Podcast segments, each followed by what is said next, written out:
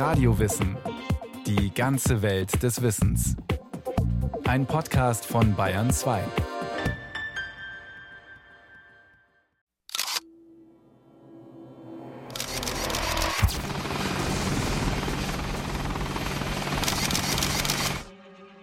Der Krieg ist nach Saigon gekommen und heute Nacht krachten hier Raketen und Granatwerfer in die Stadt. War vor allem der Flugplatz von Saigon, von dem aus in den letzten zwei Wochen mehr als 50.000 Vietnamesen und Amerikaner vor dem gefürchteten Einmarsch der Vietcong außer Landes flohen. Saigon, 30. April 1975. Die Hauptstadt Südvietnams steht kurz vor dem Fall. Nordvietnamesische Kampfverbände, die Vietcong, nähern sich dem Stadtzentrum. Der WDR-Reporter Dietrich Mummendey meldet sich zum letzten Mal aus der umkämpften Stadt. Nach den Raketensalven dieser Nacht gaben die Amerikaner heute das Signal zum Aufbruch. Innerhalb weniger Stunden sollen sämtliche verbleibenden Amerikaner evakuiert werden. Der einzige Weg aus Saigon heraus per Hubschrauber vom Dach der US-Botschaft auf einen sicheren Flugzeugträger. Die Bilder von drängelnden Amerikanern und Vietnamesen, die verzweifelt einen Platz in einem der Helikopter zu ergattern versuchen, gehen um die Welt. Unter den Flüchtenden ist auch der CIA-Mitarbeiter Frank Snapp. Er erinnert sich an die dramatischen Stunden in Saigon. Als die Posten uns sahen, schoben sie die wartenden Vietnamesen aus dem Weg. Ich konnte ihnen nicht in die Augen sehen. Es war der schlimmste Moment in meinem Leben. Ich erkannte, dass ich Teil eines Zerrbildes geworden war, eines Zerrbildes amerikanischer Ehre. Der Fall von Saigon. Er markiert das Ende US-amerikanischer Präsenz in Vietnam. Das Ende von 30 Jahren Krieg um die Macht in dem südostasiatischen Land. Das Ende einer fast 100 Jahre währenden Fremdherrschaft.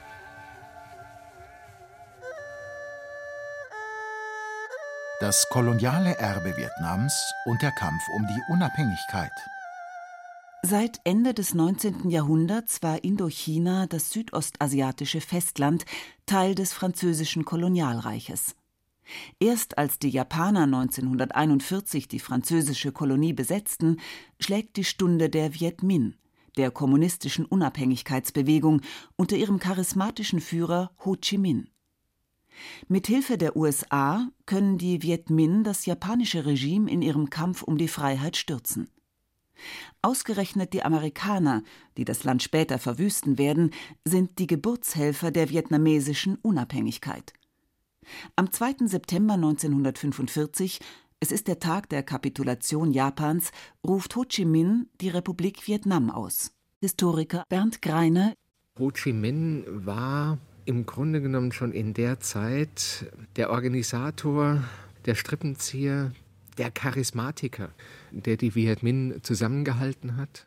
Und für ihn war der Zweite Weltkrieg sozusagen die politische Wasserscheide. Er hat sehr früh begriffen, dass dieser Zweite Weltkrieg das Tor öffnen würde für nationale Unabhängigkeitsbewegungen, dass mit dem Zweiten Weltkrieg das Ende des Kolonialismus eingeläutet würde. Die Vietnamesen haben im Kampf um die Unabhängigkeit ihre Rechnung ohne die Kolonialmacht Frankreich gemacht. Die will ihren Besitz nicht kampflos aufgeben. Wenige Tage nach Ho Chi Minhs Unabhängigkeitserklärung landen Fallschirmjäger und Fremdenlegionäre im Land. Es beginnt ein blutiger Krieg, der erst 1954 mit der Niederlage der Franzosen in der Entscheidungsschlacht bei Dien Bien Phu endet. Auf der Genfer Außenministerkonferenz vom 21. Juli 1954 wird die Teilung Vietnams entlang des 17. Breitengrades beschlossen. Der Nordteil, die Volksrepublik Vietnam unter Führung Ho Chi Minhs, gerät fortan unter Einfluss der Sowjetunion und Chinas. Im Süden dagegen herrscht bis 1963 No Dien Diem, ein korrupter Diktator, der jede Opposition, sei es von Kommunisten, Buddhisten und Katholiken, brutal unterdrückt. Im Fadenkreuz des Kalten Krieges. Amerikanische Interessen in Vietnam. In den 1950er Jahren, zu Beginn des Ost-West-Konflikts, beherrscht die Domino-Theorie das Sicherheitsdenken Washingtons. Sie sagt, sollte Südvietnam fallen, würden die angrenzenden Staaten Laos, Kambodscha oder Thailand ebenfalls zu einer Beute kommunistischer Aggression werden. Und von daher hat man Schritt für Schritt seit den frühen 60er Jahren die eigene Militärpräsenz erhöht. Schon John F. Kennedy hat als US-Präsident einem Plan zugestimmt, den amerikanischen Einfluss in Südostasien schrittweise zu vergrößern. Mit der Entsendung von Militärberatern nach Südvietnam, mit Finanzhilfen und geheimen Kommandounternehmen. Lyndon B. Johnson, der nach Kennedys Ermordung 1963 ins Weiße Haus zieht, setzt diese Politik fort und sucht nach einem Anlass, in Vietnam offen militärische Fakten zu schaffen. Diese willkommene Gelegenheit bietet sich am 2. August 1964. Im Golf von Tonking werden angeblich amerikanische Zerstörer von nordvietnamesischen Torpedobooten beschossen. Einen Tag später spricht Johnson zu den Amerikanern. Diesen Gewaltakten gegen Streitkräfte der USA muss nicht nur mit erhöhter Alarmbereitschaft, sondern auch aktiv begegnet werden. Es war eine Resolution, die nichts anderes war als eine carte blanche für militärische Vergeltung. Der Kongress hat der Exekutive freie Hand gegeben, alles zu tun, was sie für richtig hielt, um mit militärischen Mitteln gegen die als übermächtig konstruierte Bedrohung Nordvietnams vorzugehen. Am 4. August 1964 berichtet die US-Marine von weiteren Angriffen. Heute ist sich die Forschung weitgehend einig, dass das eine Falschmeldung war. Offiziere des US-Geheimdienstes NSA haben den Funkverkehr aus Nordvietnam gezielt manipuliert, um angebliche Beweise für einen erneuten Beschuss der Maddox präsentieren zu können. Die Amerikaner tun das, was ihnen schon im Zweiten Weltkrieg zum Sieg verholfen hat. Sie setzen auf die Überlegenheit der Technik. Insgesamt fallen auf Vietnam in zehn Jahren mehr Bomben als im gesamten Zweiten Weltkrieg weltweit. Bernd Greiner. Man hat geglaubt, mit den Mitteln der Luftwaffe, mit Artillerie und mit einer in jeder Hinsicht von der Bewaffnung her überlegenen Bodentruppen den Vietcong in die Knie zwingen zu können. Man hat völlig außer Acht gelassen, dass sich der militärische Gegner nicht auf die Form der eigenen Kriegsführung einlässt. Der Vietcong hat überhaupt nicht daran gedacht, sich in einer offenen Feldschlacht mit den Amerikanern aufzureiben. Vietcong, die unter den US-Truppen gebräuchliche Abkürzung für vietnamesische Kommunisten. Damit ist nicht nur die reguläre nordvietnamesische Armee gemeint, sondern vor allem die südvietnamesischen Guerillas der National Liberation Front, die auf Seiten Nordvietnams kämpfen. Die sind, was Ausrüstung und Technologie angeht, den Amerikanern zwar weit unterlegen, allerdings haben sie andere Stärken. Sie schaffen es, ihre Taktik den Gegebenheiten anzupassen. Die Vietcong kämpfen aus dem Hinterhalt, bewegen sich nachts im Schutz des Dschungels und im Untergrund.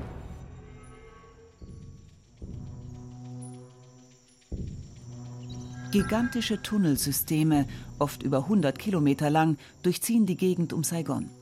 Die Lebensader für die in Südvietnam kämpfenden Vietcong ist der Ho Chi Minh-Pfad, ein tausende Kilometer langes System von Dschungelwegen und Straßen, das den Süden mit Nordvietnam verbindet, über Laos und Kambodscha. Waffen, Munition, Lebensmittel und Soldaten gelangten darüber in den Süden. Zu Fuß, mit Lastenfahrrädern und teilweise mit sowjetischen LKWs. Die effektivste Waffe des Vietcong, sagt der Historiker Bernd Greiner, war allerdings seine Willenskraft. Dieses Durchhaltevermögen haben die Amerikaner dramatisch unterschätzt. Sie hatten keinerlei Vorstellung von den moralischen Ressourcen, die in diesen Widerstand eingeflossen sind. Und daran sind sie am Ende auch gescheitert. Der vietnamesischen Kampfmoral haben die Amerikaner nur eins entgegenzusetzen. Noch mehr Truppen, noch mehr Bomben, noch mehr Material. Es beginnt die Amerikanisierung des Krieges. Ende 1965 sind 181.000 US-Soldaten in Südvietnam stationiert. Um der Guerillataktik des Vietcong zu begegnen, setzt Washington auf eine Strategie der Abnutzung. Search and destroy, body count, move on. Aufspüren und vernichten, die Toten zählen, weiter. Die Hoffnung? Irgendwann würde sich der Vietcong erschöpft geschlagen geben. Eine entscheidende Rolle spielt dabei die Luftkavallerie. Hubschraubereinheiten, die mit ihren Bordwaffen gezielt auf alles schießen, was sich bewegt und nur entfernt vietnamesisch aussieht. Also im Grunde genommen hat man einen Krieg, wie ein amerikanischer General es mal formulierte, gegen die Geburtenrate Nordvietnams äh, geführt Body Count äh, genannt. Also je mehr Opfer auf äh, vietnamesischer Seite, äh, desto schneller kommt man zum Ziel. Wer die Opfer waren, waren am Ende egal.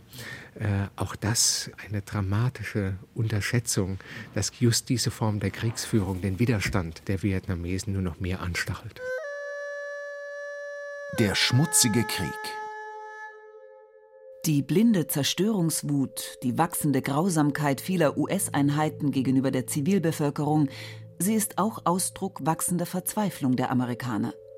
Angesichts eines Gegners, der scheinbar aus dem Nichts auftaucht, zuschlägt und wieder im Dickicht des Dschungels verschwindet. Der ausgedehnte Urwald, der weite Teile Vietnams, Laos und Kambodschas bedeckt, ist der wichtigste Rückzugsraum für den Vietcong.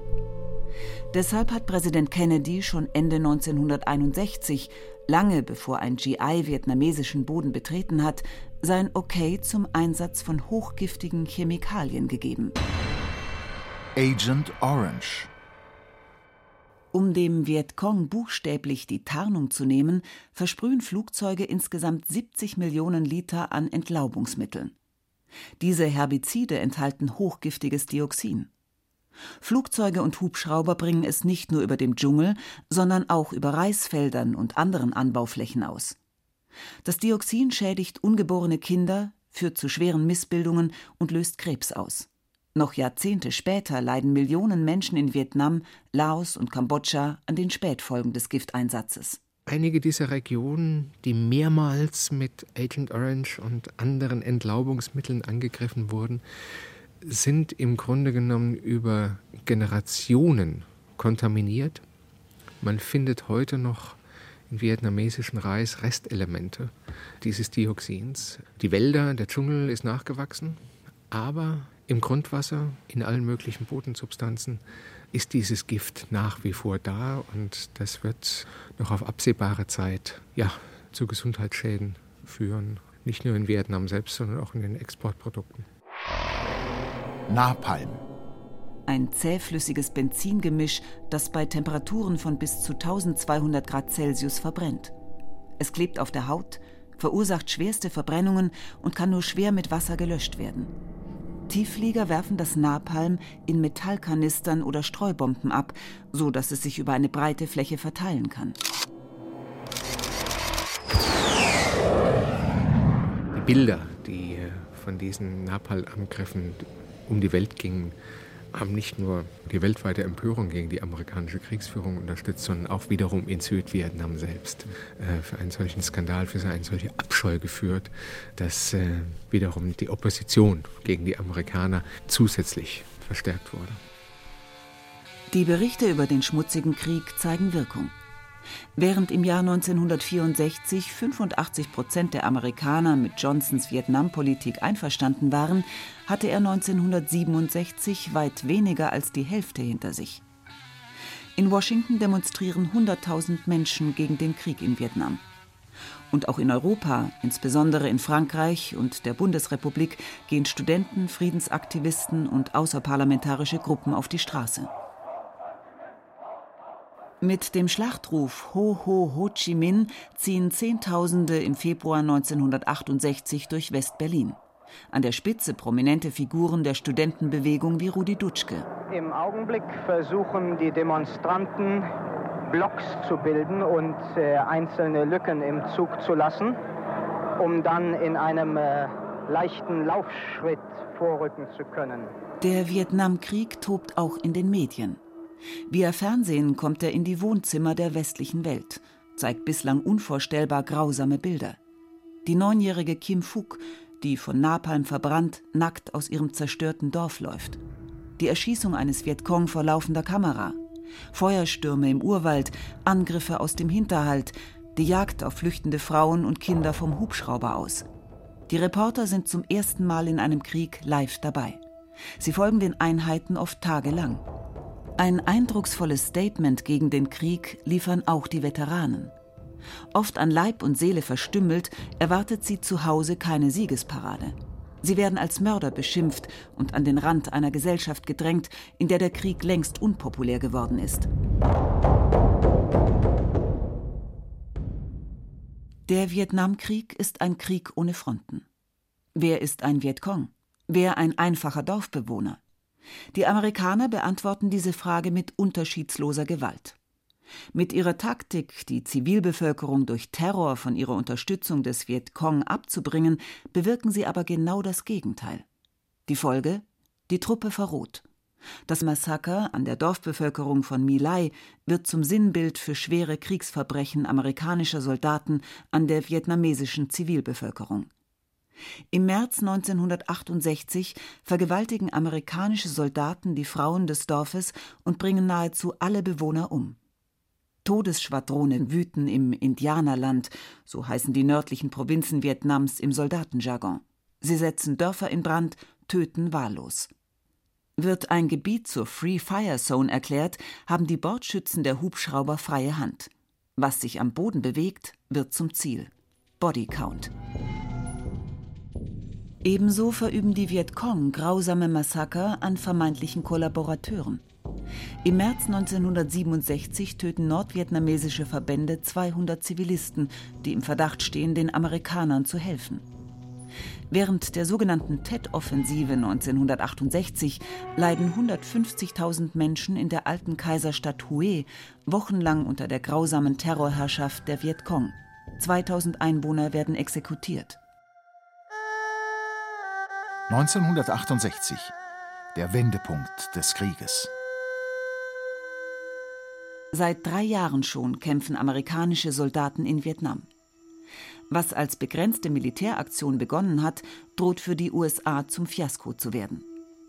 1968 sind 550.000 US-Soldaten in Südvietnam stationiert. Eine Entscheidung ist nicht in Sicht. Saigon, 30. Januar 1968. Der Beginn des vietnamesischen Neujahrsfestes Tet. Die meisten Soldaten, Amerikaner und Südvietnamesen, sind im Urlaub. Da erschüttern schwere Explosionen die Innenstadt von Saigon. Ein Selbstmordkommando sprengt ein Loch in die Mauer der US-Botschaft. Es ist der Auftakt zur größten Offensive des Vietcong und zur Wende des Krieges. Ein kommunistischer Großangriff von über 80.000 Soldaten. Derartiges haben die Amerikaner nicht mehr für möglich gehalten. Tatsächlich ist die sogenannte Tet-Offensive von 1968 militärisch eine Katastrophe für Nordvietnam. 50.000 Vietcong sterben bei dem wahnwitzigen Angriff. Ich habe dem Oberbefehlshaber der amerikanischen Streitkräfte, Präsident Johnson, gesagt, dass der psychologische Erfolg der Vietcong-Offensive ausgeblieben ist. Doch der kommandierende General in Vietnam, William Westmoreland, schätzt die Lage falsch ein. Denn propagandistisch ist die Tet-Offensive ein schwerer Schlag für die USA, die Wirkung auf die Truppe verheerend. Der Angriff zeigt, der Vietcong ist längst nicht besiegt. Das Jahr 1968 bringt überdies einen politischen Wechsel. Lyndon Johnson, der 1964 als Friedenspräsident gewählt worden war und den Krieg doch eskalieren ließ, wird abgewählt. Sein Nachfolger ist der Republikaner Richard Nixon. Und ausgerechnet der Hardliner Nixon beendet die Amerikanisierung des Vietnamkrieges. Fortan sollen die Südvietnamesen allein kämpfen. Die Amerikaner ziehen sich zurück, auf Raten. 1969 bis 1975. Der lange Rückzug aus Vietnam. Richard Nixon, der glühende Antikommunist als Friedensbringer in Vietnam? Tatsächlich kündigt der frisch gewählte Präsident im Juni 1969 den Abzug von 25.000 Soldaten an und einen allmählichen Rückzug aller Bodentruppen bis 1971. Allerdings, sagt Bernd Greiner, hatte der Hardliner dabei nicht unbedingt die Beendigung des Krieges im Auge. Sondern er hat versucht, den Preis des Krieges für die amerikanische Bevölkerung tolerabel zu machen. In dem Moment, äh, wo man die eigene militärische Präsenz in Südvietnam reduziert hat, wo man die eigenen Truppen zurückgezogen hat, hat man dafür gesorgt, dass auch die Opferzahl in den eigenen Reihen zurückging und damit auch die Opposition im eigenen Land gegen diesen Krieg. Natürlich war der Krieg noch keineswegs beendet. Die amerikanische Luftwaffe weitet ihre Luftangriffe über die Grenzen Vietnams aus, nach Laos und Kambodscha. Noch immer gilt es, den Ho Chi Minh-Pfad zu zerstören. Die sogenannten Linebacker-Angriffe des Jahres 1972 haben vor allem die Demoralisierung der Bevölkerung in Nordvietnam zum Ziel. Und am Boden muss fortan die südvietnamesische Armee allein gegen den Vietcong kämpfen, zwar technisch hochgerüstet von den Amerikanern, aber schlecht ausgebildet und demoralisiert. In den Jahren 1971 und 72 beginnt sich im Verhältnis der beiden Blöcke im Kalten Krieg eine Phase der Entspannung abzuzeichnen. Nixon besucht als erster US-Präsident die Volksrepublik China. In Moskau unterzeichnet er mit Brezhnev SALT I, den Vertrag über die Begrenzung strategischer Waffensysteme. Vietnam ist für Washington, Moskau und Peking zum lästigen Stolperstein auf internationaler Bühne geworden. Nixons Berater Henry Kissinger verhandelt in Paris mit nordvietnamesischen Unterhändlern im Geheimen. Der Krieg ist zu Ende, so verkünden es heute Morgen die Schlagzeilen. Zumindest ein Waffenstillstand ist in Vietnam erreicht. Vom nächsten Sonntag an soll in Indochina nicht mehr gekämpft werden. Der amerikanische Präsident Richard Nixon hat das in der vergangenen Nacht über alle Rundfunk- und Fernsehsender der USA verkündet. Er hat bekannt gegeben, dass sich die Amerikaner aus Vietnam zurückziehen werden. Nach fast vierjährigen Verhandlungen, die immer wieder zu scheitern drohten, können die Kriegsparteien am 23. Januar 1973 in Paris einen Waffenstillstand aushandeln. Den Menschen in Vietnam, Laos und Kambodscha sollen nach dem Abzug der Amerikaner noch viele grausame Jahre des Bürgerkriegs bevorstehen. Bis im Jahr 1989 die Waffen endgültig schweigen. Für die USA ist der Krieg jedoch beendet, der über 55.000 Amerikanern und etwa 3,5 Millionen Vietnamesen das Leben gekostet hat. Die USA haben ihren Nimbus als Kreuzritter für die Freiheit eingebüßt. Das sinnlose Töten, die Massaker an Zivilisten, die Massenvernichtungswaffen und das Eingeständnis, den Gegner unterschätzt zu haben. Das ist bis heute das Trauma der besiegten Großmacht.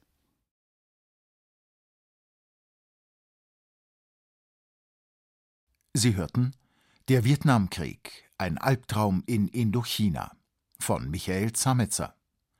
Es sprachen Rahel Comtes, Martin Vogt und Frank Mannhold. Technik Michael Krogmann und Konstanze Heinz. Regie Martin Trauner. Eine Sendung von Radio Wissen.